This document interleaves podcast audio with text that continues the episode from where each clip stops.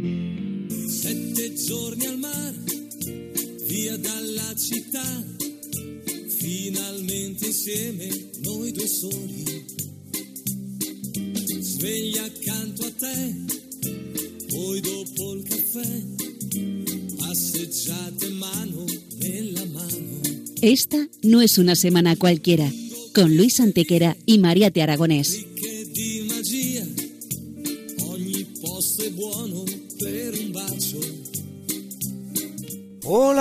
Todos, bienvenidos una vez más al programa Esta no es una semana cualquiera en Radio María, con un servidor de ustedes Luis Antequera. y Mariate Aragonés.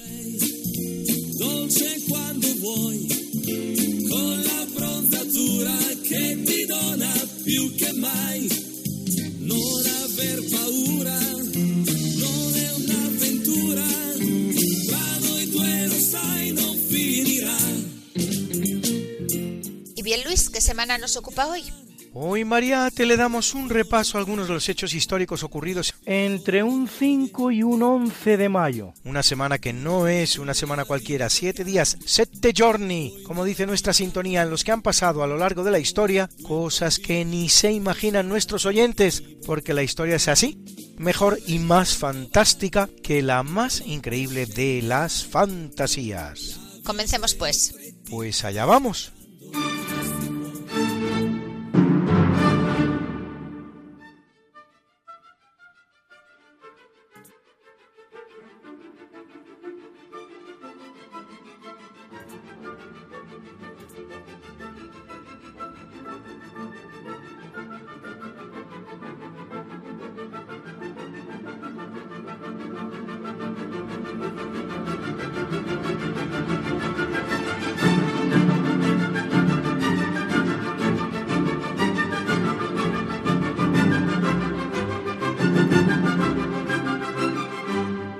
En 70 después de Cristo, el general romano, luego emperador Tito, hijo del también emperador Vespasiano, inicia el ataque contra la tercera muralla de Jerusalén, en una guerra que terminará con la derrota de los rebeldes judíos y con la destrucción del templo de Jerusalén, uno de los edificios más magníficos de todo el imperio que, aunque construido por Zorobabel en 515 a.C., será suntuosamente reformado y agrandado por Herodes el Grande algo antes de que naciera Jesús. A tan magna ampliación hay una preciosa referencia en el Evangelio de Marcos, donde sus discípulos le dicen a Jesús, Maestro, mira qué piedras y qué construcciones.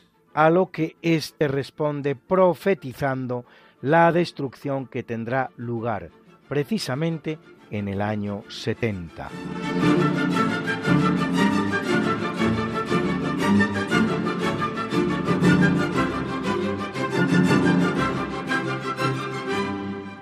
Una profecía que tiene mucha importancia porque si los evangelios de Mateo, Marcos y Lucas se escriben, como se dice y está muy bien documentado, antes del año 70, entonces la profecía tiene un gran valor taumatúrgico que contribuye a corroborar los otros episodios taumatúrgicos existentes en los textos evangélicos, constituyéndose en una prueba más de la veracidad de los hechos que relata el Evangelio.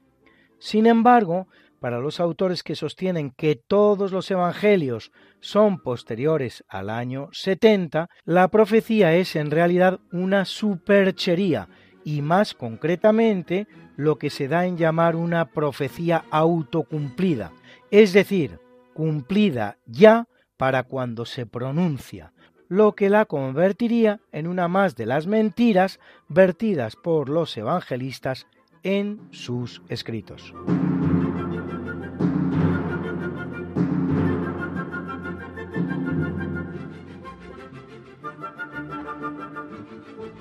En el año 558 colapsa la cúpula de la Basílica de Santa Sofía en Constantinopla. El emperador Justiniano I ordena reconstruirla. Se trata en realidad del tercer templo sito en el mismo lugar después de uno primero levantado por Constancio II en 360, uno segundo levantado por Teodosio en 415 y un tercero, el que colapsa ahora, levantado por el propio Justiniano con los planos de Isidoro de Mileto y de Antemio de Trayes. Santa Sofía no se llama así en honor a ninguna santa, sino que significa la santa sabiduría, imagen inspirada en el libro de la sabiduría del Antiguo Testamento. Será la catedral con mayor superficie del mundo durante todo un milenio, superada en 1520 por la de Sevilla y luego ya por San Pedro en Roma con una cúpula de 43 metros de diámetro. Será sede del patriarca de Constantinopla y en ella el cardenal Humberto excomulga al patriarca Miguel Cerulario en 1054, dando inicio así al gran cisma llegado a nuestros días entre la Iglesia católica y la ortodoxa, camino de alcanzar ya el milenio.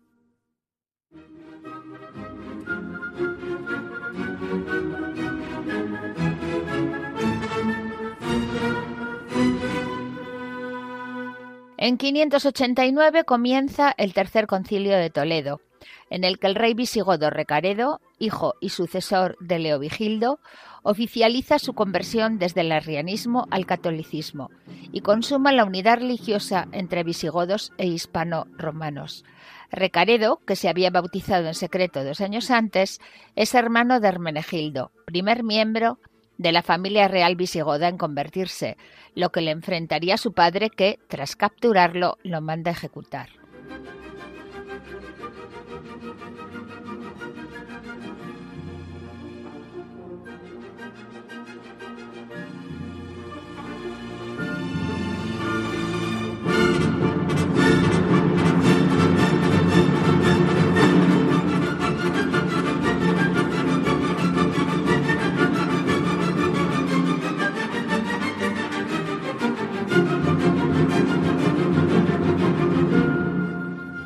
Aunque fundada como estudio general en 1218, en el año 1254 el rey Alfonso X el Sabio otorga la normativa fundacional que regirá cada una de las doce cátedras de la Universidad de Salamanca, la más antigua de España si exceptuamos los estudios generales de Palencia, fundados en 1212 seis años antes, aunque tempranamente desaparecida, y la cuarta más antigua de Europa tras Bolonia, Oxford y París, primera en ser llamada universidad como se hace en la bula emitida por Alejandro IV. El término universidad proviene de la expresión Universitas Magistrorum et Scholarium, con el significado de comunidad de profesores y académicos. Y para celebrar tan magna efemérides, ¿quién mejor que la tuna de la Universidad de Salamanca con un beso muy especial?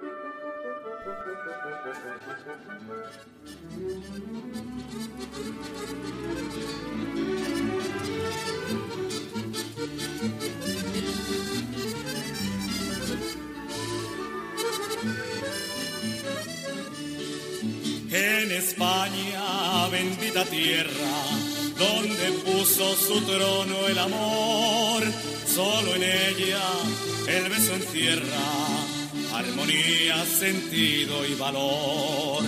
La española cuando besa, es que besa de verdad y a ninguno le interesa besar por frivolidad. El beso, el beso, el beso en España lo lleva la hembra muy dentro del alma.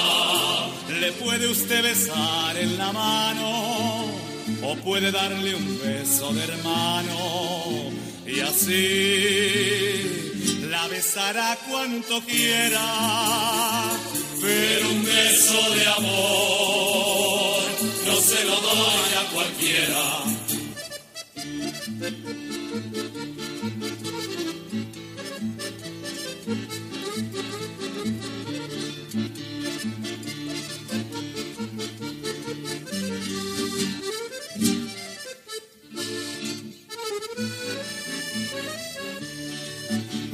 Más noble, yo le aseguro, ha de causarle mayor emoción ese beso sincero y puro que se entrega con el corazón.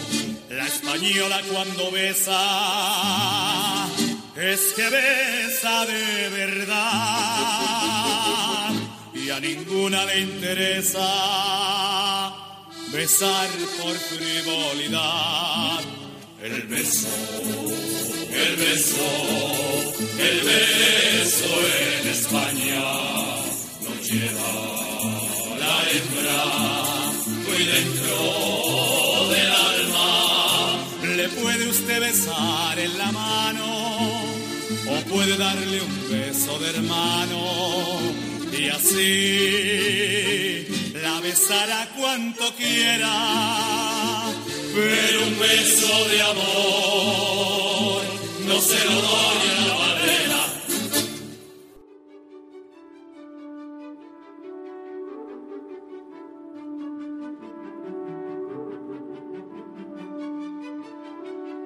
En el capítulo siempre fecundo de la conquista, colonización y evangelización de América por los españoles, que va a permitir a los indígenas americanos el tránsito del neolítico al renacimiento en apenas dos generaciones, un tránsito que a los europeos había costado 7.000 enteros años, en 1494 Cristóbal Colón descubre la isla de Jamaica en el mar Caribe. Y en 1518 Juan de Grijalva las islas de Yucatán, Cozumel, Cicia, Costilla y otras en la costa mexicana.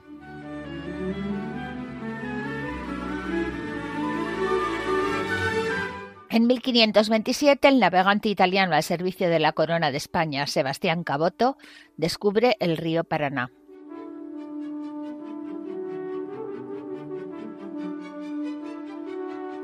Curiosamente, el mismo día, pero de 1541, en el que Hernando de Soto, en la otra punta del gigantesco continente, descubre el Mississippi, al que bautiza con el precioso nombre de Río del Espíritu Santo haciendo posible todos ellos y muchos más tres siglos de pax hispana sin precedentes en la historia americana, la cual, una vez que España abandone el escenario, conocerá más de dos centenares de conflictos, tanto civiles como entre vecinos.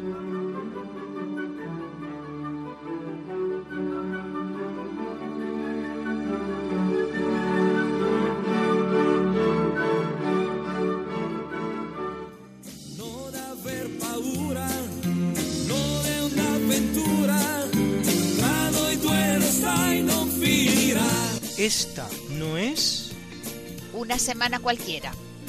con Mariate Aragonés Y Luis Antequera.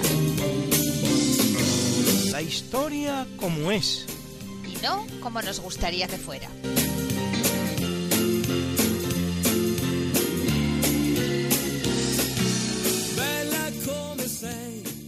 En el año 1626, Peter Minevit, gobernador de la colonia neerlandesa en Norteamérica, compra a los indios algonquinos la isla de Manhattan, que significa Isla de las Colinas, con el propósito de fundar allí la ciudad de Nueva Ámsterdam. Lo hace por un lote de cuentas de cristal, telas rojas y algunos botones de cobre. En 1664 los ingleses arrebatan la isla a los holandeses y la redenominan New York, Nueva York, nombre con el que la conocemos hoy.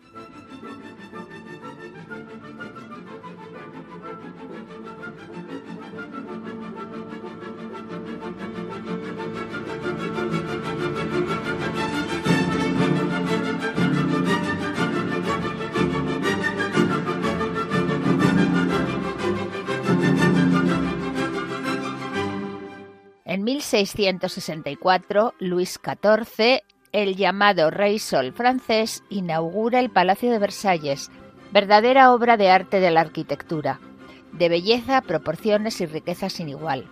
Cuando Luis XIV lo recibe, es apenas un pabellón de caza y hoy es un complejo en el que además del Palacio Real podemos admirar el Gran Trianon, el Petit Trianon y el Amo o la aldea que hace construir María Antonieta. Los grandes artífices de Versalles son, como se les llama, los tres Le, el arquitecto Le Vaux, el jardinero Le Notre y el pintor Le Brun.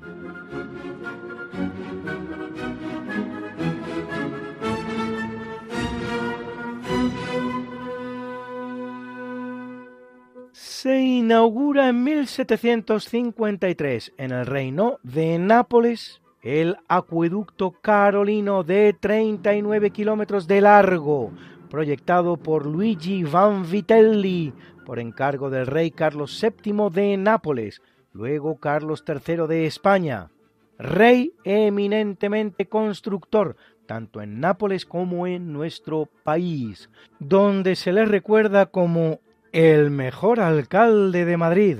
El cometido del acueducto no es sino surtir de agua a Reggia di Caserta, donde se halla el gran palacio de Caserta, levantado también por Vanvitelli y por orden, igualmente, de Carlos de Borbón, el palacio real más grande del mundo en volumen, más de dos millones de metros cúbicos, y bello como el que más.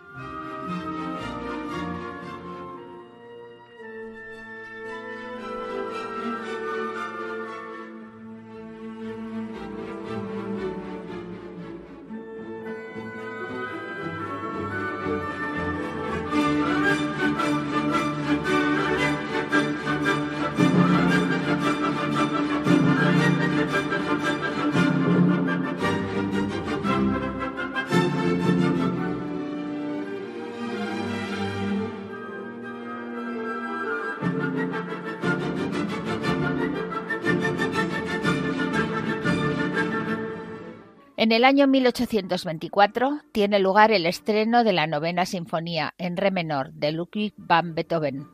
Así es, Mariatti, una sinfonía en la que ha trabajado durante seis años y que presenta la gran innovación de incluir un coro vocal en el último de sus movimientos para musicar así la Oda a la Alegría, Ode an die Freude, del poeta alemán Friedrich von. La novena sinfonía será la última que componga Beethoven, que morirá solo tres años después y sin volver a aparecer en público. El segundo movimiento de tan magna obra, para muchos la cumbre de la música universal, acompaña hoy la banda sonora de este primer tercio de eventos.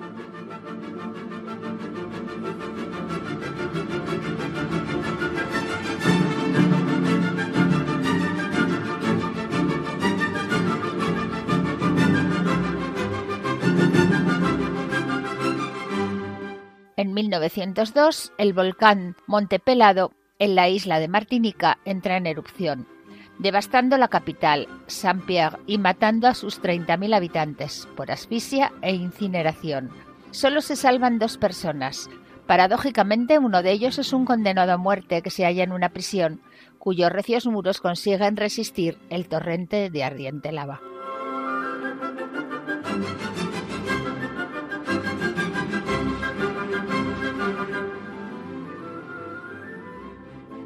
En el año 1931, en el marco de la Segunda República Española, comienza la quema de iglesias y conventos que no sólo afectará a más de un centenar de ellos, sino que producirá la pérdida de importante patrimonio histórico, artístico y la muerte de tres personas. Será particularmente dura en Madrid y en Málaga, cuyo gobernador militar, el general José Gómez Caminero, manda retirar las fuerzas de la Guardia Civil y envía a Azaña el famoso telegrama en el que le informa del hecho con las siguientes palabras. Hoy ha comenzado el incendio de iglesias. Mañana continuará.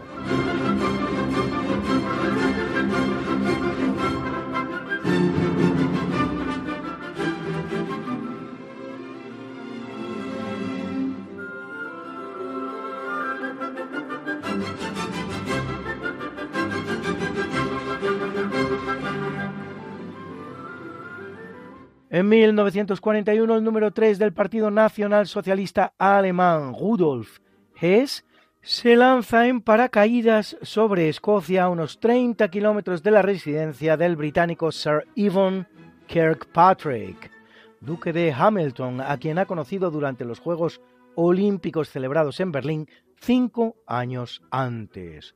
Su objetivo, ganar al Reino Unido para la guerra que Alemania se prepara a iniciar contra la Unión Soviética, que empezará solo mes y medio más tarde con la invasión alemana del 22 de junio. Hess propone efectivamente un cambio de alianzas, pero no como se acostumbra a pensar, para convertir una alianza ruso-británica en una alianza germano-británica, sino para trocar una alianza germano-soviética, el famoso pacto Molotov-von Ribbentrop, por una alianza germano-británica. Y eso es así porque en ese momento la Unión Soviética no es aliada del Reino Unido, es aliada de la Alemania Nacional Socialista mediante el pacto nazi-comunista que han firmado los ministros de Asuntos Exteriores alemán Joachim von Ribbentrop y soviético Vyacheslav Molotov, en presencia, por cierto, de Stalin y bajo un cuadro en el que se haya representado Lenin. Apresado y confinado en la Torre de Londres, Hess será juzgado en Nuremberg y condenado a cadena perpetua, muriendo en la prisión de Spandau, no está claro si suicidado o asesinado, cosa que sucede en 1987 cuando lleva ya 46 años de prisión.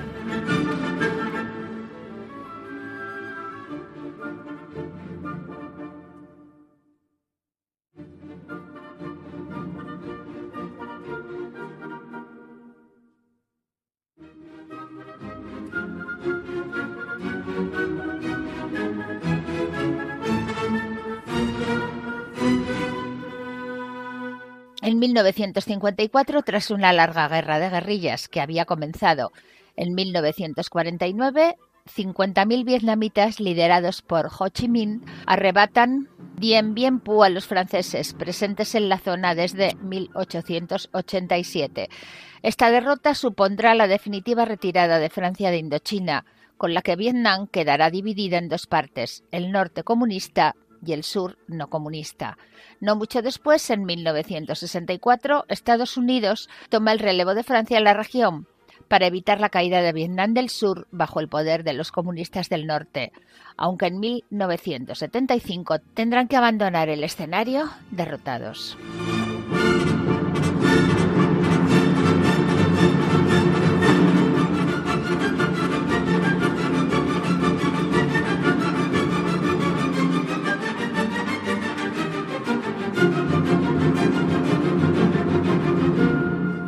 Tiene lugar en Chile en el año 1960 el llamado Gran Terremoto de Valdivia, el seísmo más potente jamás registrado, con una magnitud de 9,5 en la escala Richter, aunque su triste balance no sea, por fortuna, equivalente a su poder destructor, dejando solo, solo entre comillas, 2.000 muertos. El poderoso tsunami resultante causará enormes daños y otros 200 muertos a miles de kilómetros de distancia en Hawái, Japón y la costa oeste de los Estados Unidos. En el plano de lo mortífero se suele considerar el peor terremoto de la historia el ocurrido en 1556 en la ciudad china de Shanxi, con una triste marca de 830.000 muertos.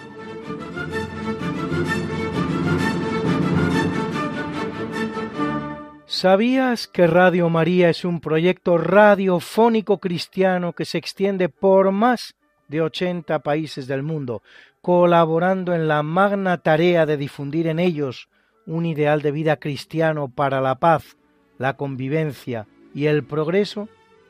Pero la mies es mucha y los trabajadores pocos. Necesitamos tu ayuda. En estos tiempos difíciles de conflictos bélicos, crisis económica, social, sanitaria y moral, bajo el profundo impacto de ideologías enemigas del sentido cristiano de la vida, la fe está sosteniendo a millones de personas en el mundo entero. Así lo seguimos experimentando en las 122 emisoras de Radio María presentes en más de 80 naciones, cuyos oyentes están agradeciendo más que nunca la ayuda recibida a través de sus ondas.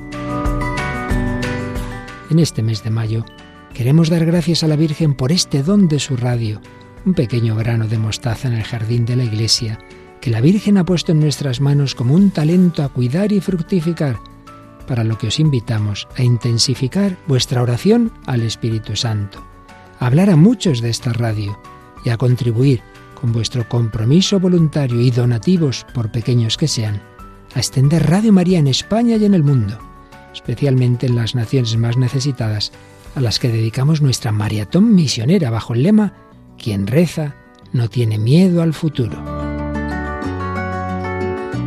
En efecto, unidos en cenáculo en torno a María, orando al Señor, no tendremos miedo, recordando lo que nos dijo el Papa Francisco en la noche de Pascua. Jesús recorrió los enredos de nuestros miedos y desde los abismos más oscuros de nuestra muerte nos despertó a la vida con el resucitado ninguna noche es infinita, y aun en la oscuridad más densa brilla la estrella de la mañana. Ayúdanos a extender esta esperanza. Puedes informarte de cómo colaborar llamando al 91 822 8010 o entrando en nuestra página web radiomaria.es. Radio María, sin miedo al futuro, de la mano de la Virgen, vida, dulzura y esperanza nuestra.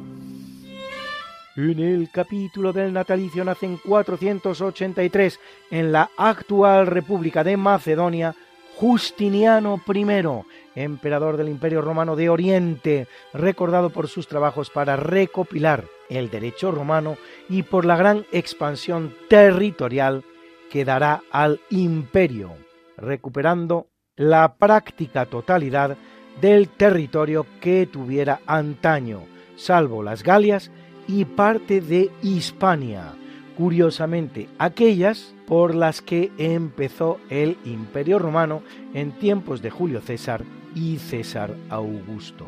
Actualmente Justiniano I es venerado como santo por la Iglesia Ortodoxa.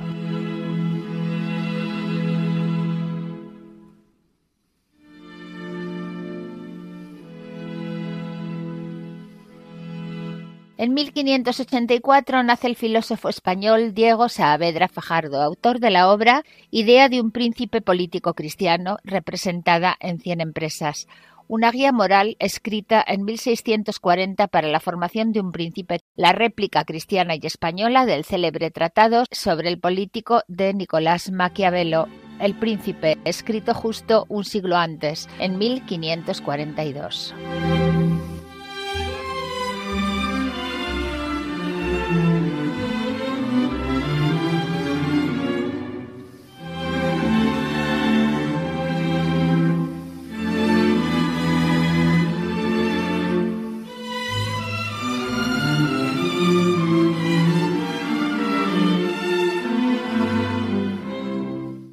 En 1833 el compositor romántico alemán Johannes Brahms, llamado una de las tres grandes Bs de la música junto a Johann Sebastian Bach y Ludwig van Beethoven, autor de cuatro grandes sinfonías o las maravillosas danzas húngaras.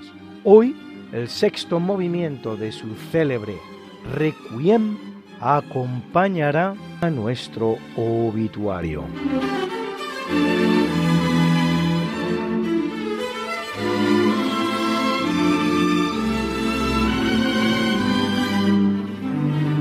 Y en 1840 ve la luz el compositor romántico ruso Piotr Ilich Tchaikovsky, gran admirador de Mozart, autor de obras inolvidables como los ballets El lago de los cisnes y El cascanueces, de la obertura 1812 o de esta serenata para cuerdas que están ustedes escuchando, acompañando hoy este natalicio.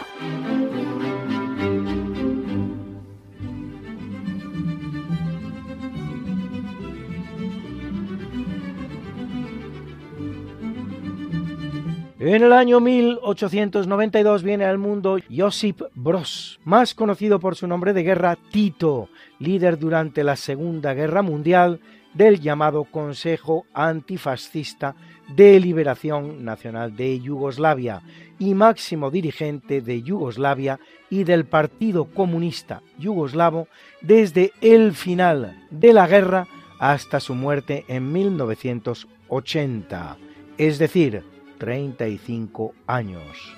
Implantará en su país un implacable sistema comunista, pero, a diferencia de los demás países comunistas europeos, altamente independiente de la Unión Soviética, hasta el punto de ser el único en aceptar el Plan Marshall norteamericano.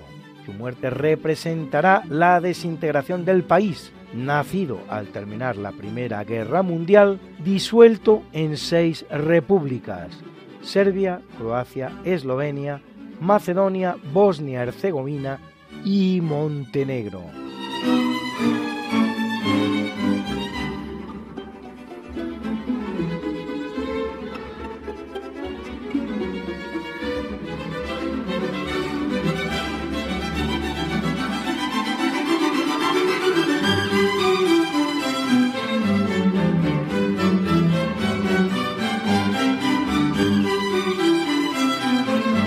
En 1893, el que nace es José Calvo Sotelo, jefe del partido llamado Renovación Española, líder de la derecha española durante la Segunda República, que será secuestrado en su casa por un comando formado por guardias civiles, policías de asalto y militantes del Partido Socialista Obrero Español, y al que pocos minutos después Luis Cuenca, militante de ese mismo partido y escolta personal del líder socialista Indalecio Prieto, desterrajará un tiro en la nuca que, al tiempo que ponía fin a su vida, se convertía en la espoleta que activaría definitivamente la Guerra Civil Española.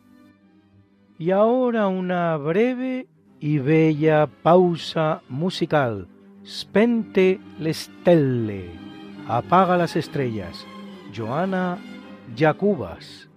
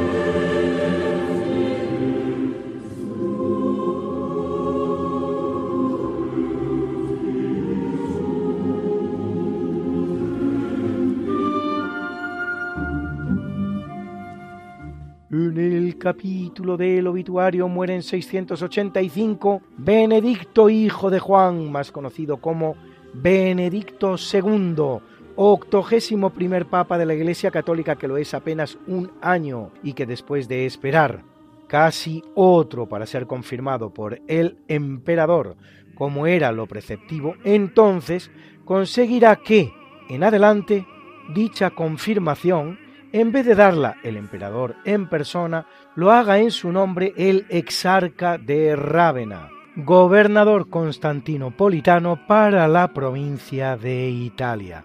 Lo que si bien no servía para evitar el enojoso y humillante trámite, sí lo hacía al menos más ágil.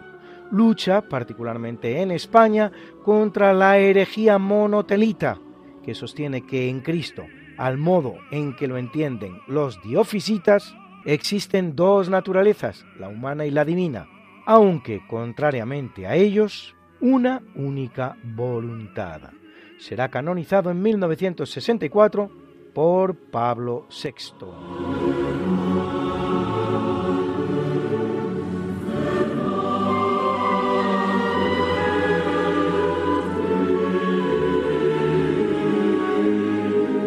En el año 833 muere Abu Muhammad Abd al-Malik ben Isham ben Ayub al-Himyari, más conocido como Ben Isham, historiador árabe recordado por reseñar la primera biografía del profeta Mahoma que había escrito Ben Ishak, la cual conocemos hoy gracias y solo gracias a la reseña realizada por Ben Isham. A los efectos, conviene señalar que el Corán, principal fuente de la religión islámica, es la revelación que a Mahoma le hace Dios a través del arcángel Gabriel, no una biografía del profeta. Ni siquiera el hadith, compuesto a partir de los dichos e instrucciones emanadas del profeta y segunda fuente del Islam, constituye una crónica de su vida. Su biografía, digámoslo así, canónica, es la que compone Ben Ishak, que, como se ha señalado, conocemos a través de la recensión o comentario realizado por Ben Isham.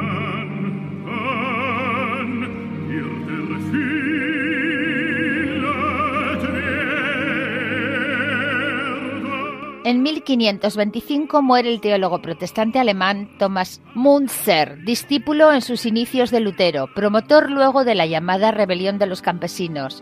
La Rebelión de los Campesinos alemana es un movimiento protestante a medio camino entre lo religioso y lo político, que reivindica la instauración de un reino de Dios en la tierra, regido por la igualdad y la fraternidad rebelión cuya represión, expresamente apoyada por Lutero, costará la vida a nada menos que 100.000 campesinos.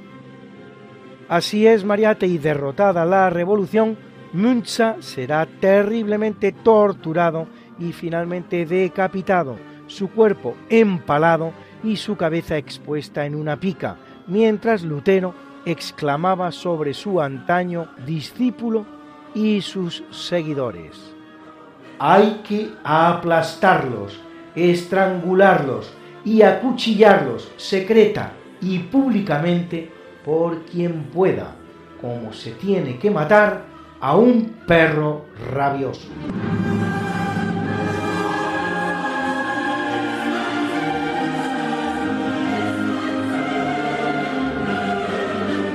En 1718 pasa mejor vida María de Módena, reina consorte inglesa, casada con Jacobo II Estuardo de Inglaterra, artífice de la conversión de su marido al catolicismo y madre de Jacobo III de Inglaterra.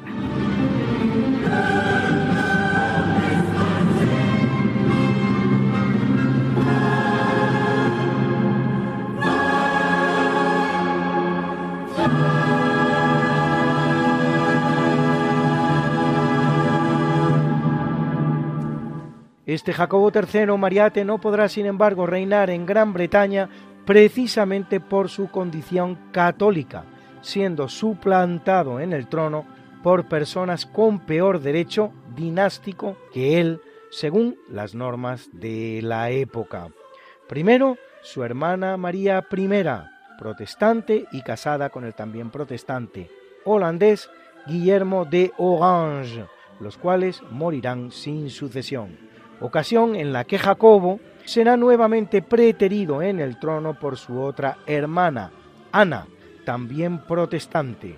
Muerta esta también sin sucesión, a pesar de haber tenido la pobre hasta 19 hijos muertos, ello dará ocasión a una nueva exclusión de Jacobo III, esta vez aún más sangrante, ya que, carente ya de hermanas, se busca por toda Europa un príncipe ad hoc, hallado en Jorge, de la familia alemana Hannover, Hanover en inglés, el cual tenía por delante una cincuentena de candidatos con mejor derecho al trono británico, pero todos ellos católicos. Para justificar el preterimiento de Jacobo a la corona, se llegará a fabricar por los protestantes la especie de que en el parto de María de Módena el niño había nacido muerto y había sido hábilmente reemplazado por otro que acababa de parir una criada especialmente preparada al efecto por si el caso se daba. Y ello a pesar de que el parto de la reina era entonces un espectáculo público no exento de pocos testigos visuales.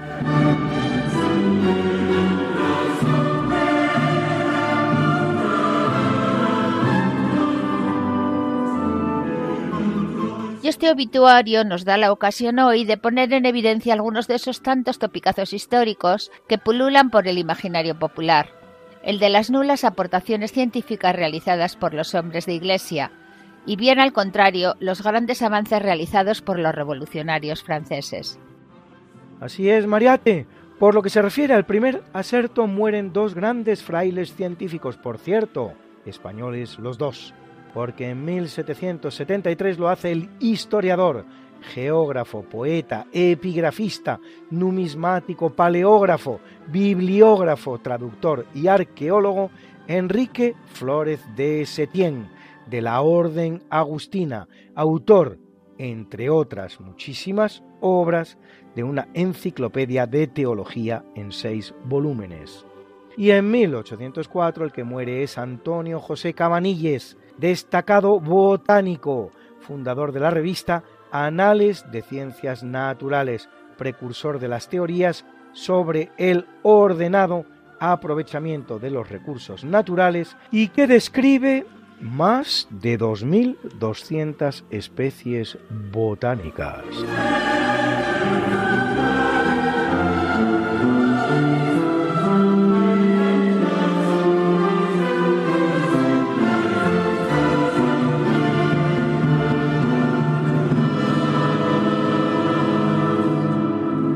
Por lo que se refiere a las aportaciones de la Revolución Francesa al mundo de la ciencia, Luis, en 1794, acusado de traidor, es apresado, condenado y guillotinado en el mismo día, lo que entre otras cosas da cuenta de las garantías del proceso, Antoine Lavoisier, químico, biólogo y economista, considerado junto a su esposa la también científica Marianne Pierrette Paulsen el creador de la química moderna, por sus estudios sobre oxidación de los cuerpos, respiración animal, análisis del aire, teoría calórica, combustión y fotosíntesis. Autor de la ley de conservación de la masa llamada Ley Lomonosov-Lavoisier.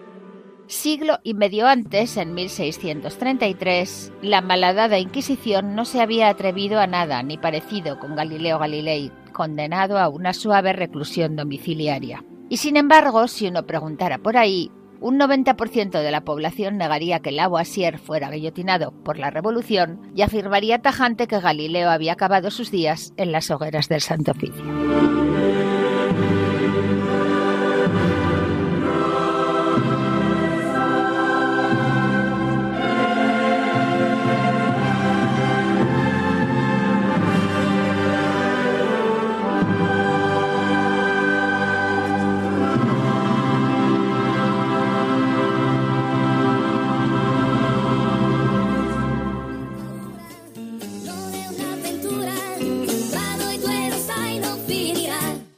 Escucharnos a estas horas terribles de la madrugada?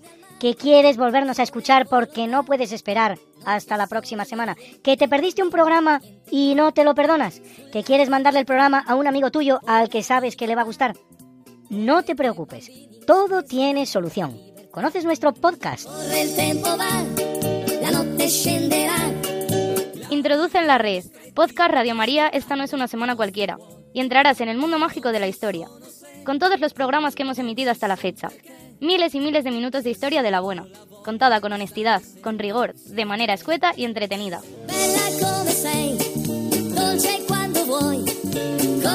Ya sabes, el podcast de Esta no es una semana cualquiera. Para oír la radio cuando tú quieras, donde tú quieras y con quien tú quieras.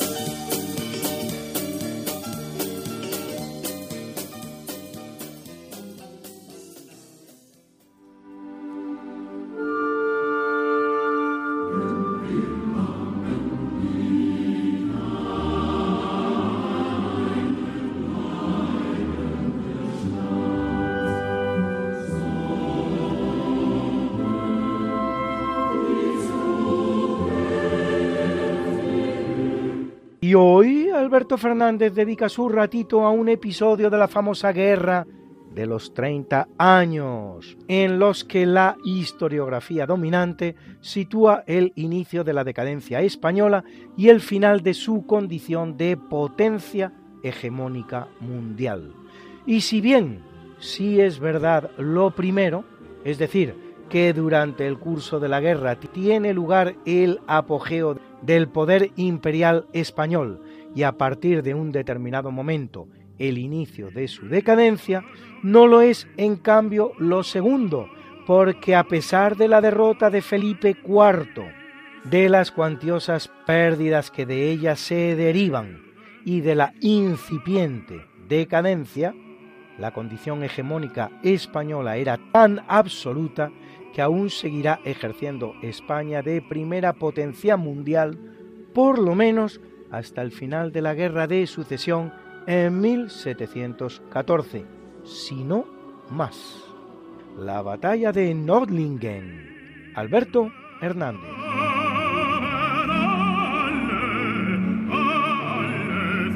Año 1634. La guerra de los 30 años. El pueblo se llama Nordlingen. En una parte están los ejércitos españoles y austriacos y en otra parte están los ejércitos suecos. El ejército español está mandado por el cardenal infante y el sueco por un tal Gustavo Holmes. Todos presumen que van a ganar los suecos, han hecho una revolución en el ejército y vamos, se supone que son muy superiores.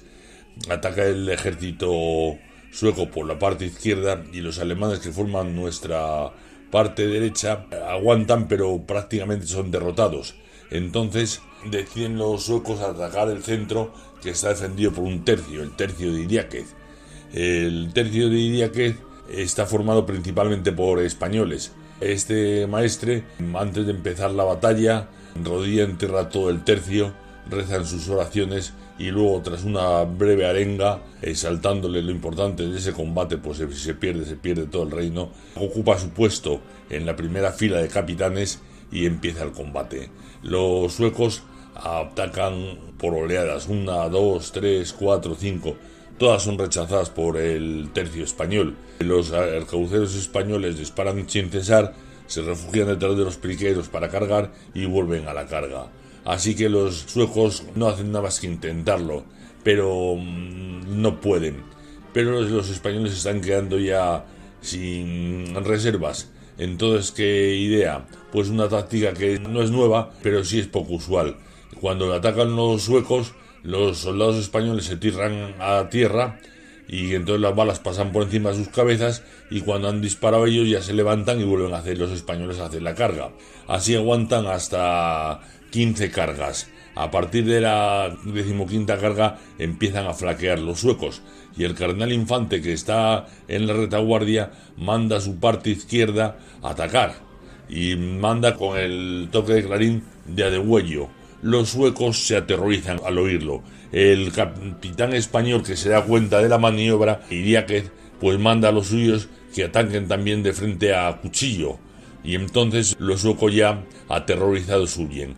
Esa batalla se salda con la victoria de los españoles en que los suecos, de los 30.000 hombres que componían su ejército, 12.000 los dejan en el campo de batalla, 6.000 son prisioneros, entre ellos el propio Holmes.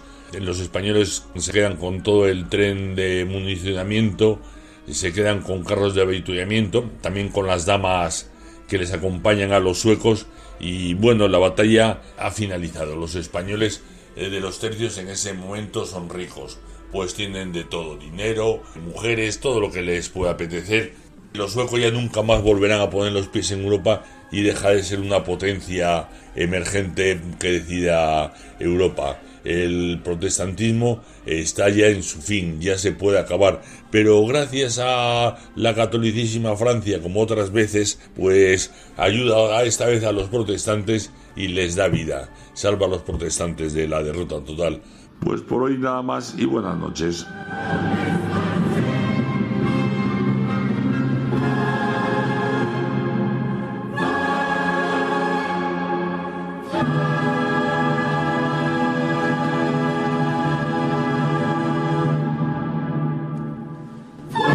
Y sí amigos, ha ocurrido otra vez. Nos hallamos en los estertores de nuestro programa de esta semana, que no vamos a despedir como no hacemos nunca, sin presentar adecuadamente la mucha buena y variada música que nos ha acompañado hoy, como siempre, y en el tercio de eventos, la novena sinfonía coral de Beethoven. Era su segundo movimiento, opus 125. Interpretó la Staatskapelle Dresden, dirigida por Sir Colin Davis. Y en el tercio del natalicio hemos tenido la ocasión de escuchar como música de fondo la serenata para cuerdas de Piotr Ilich Tchaikovsky, interpretada por la Deutsches Kamea Berlin, dirigida por Mateus Moleda. En el obituario nos ha acompañado el Requiem de Johannes Brahms, su sexto movimiento, tal vez la parte más brillante de todo el Requiem. Era el barítono Carl Magnus Fredriksson. Interpretaron los instrumentos de la orquesta Stockholm Sinfonietta, cantando los coros de cámara Hedwig Eleonora y K-Fum, dirigidos todos ellos por Per Friedberg. Y hemos escuchado también dos bonitas piezas musicales. El beso de Fernando Moraleda, interpretado por la Tuna de la Universidad de Salamanca, era el solista Antonio Deno. Y también ese tema maravilloso de Emma Chaplin, titulado Spente le Stelle interpretada en esta ocasión por Joana Jacubas.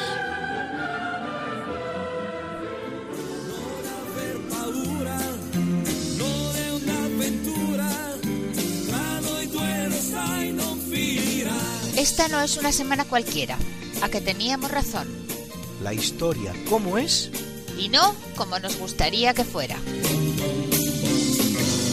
Hasta el próximo programa. Se despiden de ti Mariate Aragonés y Luis Antequera. Pero yo te veo muy pronto en el programa de Javier Ángel Ramírez, Diálogos con la Ciencia, el jueves a las 12 de la noche, o lo que es lo mismo, el viernes a las 0 horas, con nuevos episodios de nuestra apasionante historia. No te lo pierdas. Les hemos ofrecido en Radio María, esta no es una semana cualquiera con Luis Antequera y María Aragonés.